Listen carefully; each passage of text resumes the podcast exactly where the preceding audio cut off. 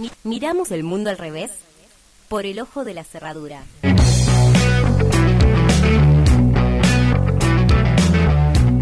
Comienzo, comienzo el editorial del día de hoy invitándote a escuchar un fragmento fresquito, fresquito de un discurso que dio el presidente de la Corte Suprema de Justicia de la Nación, Horacio Rosati, que tiene que ver bastante con cosas que, que venimos hablando en programas anteriores. Mira,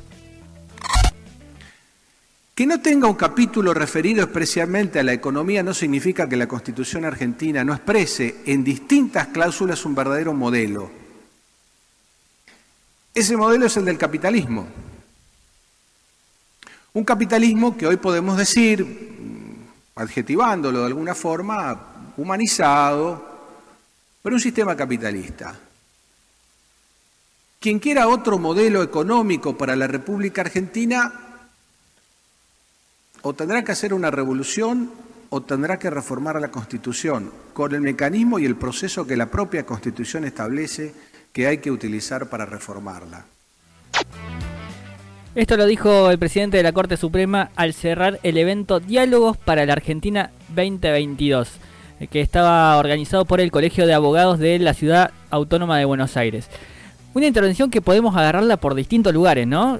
Primero que nada por la definición de capitalismo humanizado que utiliza el Supremo al momento de hablar del espíritu de la Constitución, con el que fue labrada la misma, según dice, ¿no? Eh, y, lo que representa en su contenido. Caben varias preguntas ahí, claro. Como si es efectivamente así o si la letra del texto de la Constitución está en total cumplimiento. Algo de lo que entiendo Rosati debería ser garante en cierto punto, ¿no? Eh, varias consultas pueden hacerse.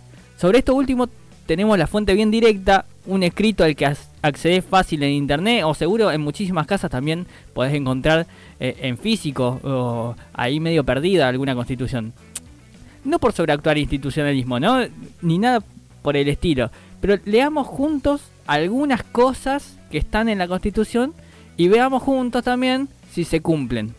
Si el Poder Judicial, del cual Rosati es referencia máxima, lo hace cumplir también, ¿no? Vamos con una fácil porque lo sufrimos eh, a pleno por estos lados, lamentablemente. Mirá lo que dice el artículo 41 de la Constitución Nacional. Todos los habitantes gozan del derecho a un ambiente sano, equilibrado, apto para el desarrollo humano y para que las actividades productivas satisfagan las necesidades presentes sin comprometer las de las generaciones futuras, sin comprometer las de las generaciones futuras y tienen el deber de preservarlo.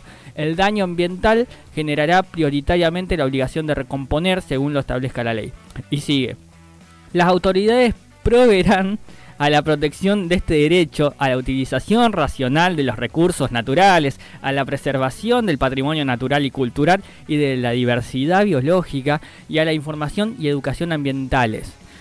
Mirá que dice también, corresponde a la nación dictar las normas que contengan los presupuestos mínimos de protección y a las provincias las necesarias para complementarlas sin que aquellas alteren las jurisdicciones locales. Eso dice el artículo 41. ¿Vos decís que se cumple?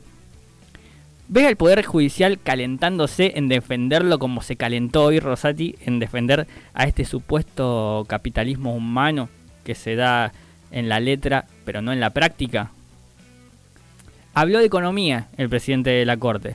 Escuchar lo que dice el artículo 14 bis de la Carta Magna, tal vez uno de los más violentados. Escucha, el trabajo, dice, en sus diversas formas gozará de la protección de las leyes, las que asegurarán al trabajador. Condiciones dignas y equitativas de labor, jornada limitada, descanso y vacaciones pagados, retribución justa, salario mínimo vital y móvil, y igual remuneración por igual tarea, participación en las ganancias de las empresas, con control de la producción y colaboración en la dirección, protección contra el despido arbitrario, estabilidad del empleado público, organización sindical libre y democrática, reconocida por la simple inscripción en un registro especial. Eso dice, eso dice. Vos ves que esto se cumple o te reconoces dentro de una realidad que está bastante lejos de tener esto como norma general. El artículo 18, y te prometo que, que es el último que leo para no ponerme denso, eh, tiene dos partes que también podés decir, che, ¿qué onda acá? Esto está flaqueando mal. La primera es más conocida pero totalmente machucada también, ningún habitante de la nación puede ser penado sin juicio previo. Esto quedó para muchos muy evidenciado en falta con el Festival de, Prisiones Arbitrarias durante el macrismo, pero ojo, ojo con quedarse con, con solo eso. Mucho ojo con quedarse en el microclima también, ¿no? Sobre todo por dos cosas. Porque acá, por ejemplo, Harry trajo un, informe con datos de la enorme cantidad de personas que están en prisión sin condena y que por lo general son jóvenes y de barriadas empobrecidas. Y también porque hay que tener mucho cuidado con no convertirse en lo que se desprecia para no terminar haciendo la vista gorda cuando hay arbitrariedades, pero con aquel que no te gusta, te cae mal o te parece por mera intuición culpable de antemano. Así no funciona y así no debería funcionar. Pero, vuelvo al principio. Los garantes de que las cosas sí funcionen son, a fin de cuentas, grandes beneficiarios de este capitalismo que, que Rosati defiende, que encuentra humanizado en la Constitución pero que tampoco rige como tal.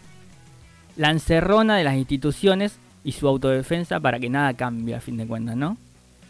Porque la alternativa que dio Rosati, la escucharon, una revolución, por un lado, palabra diluida o demonizada durante años y años y años y años, o una reforma. Me parece que el Supremo comete el grandísimo error de ostentar firmeza y seguridad donde hay tambaleo por todos lados.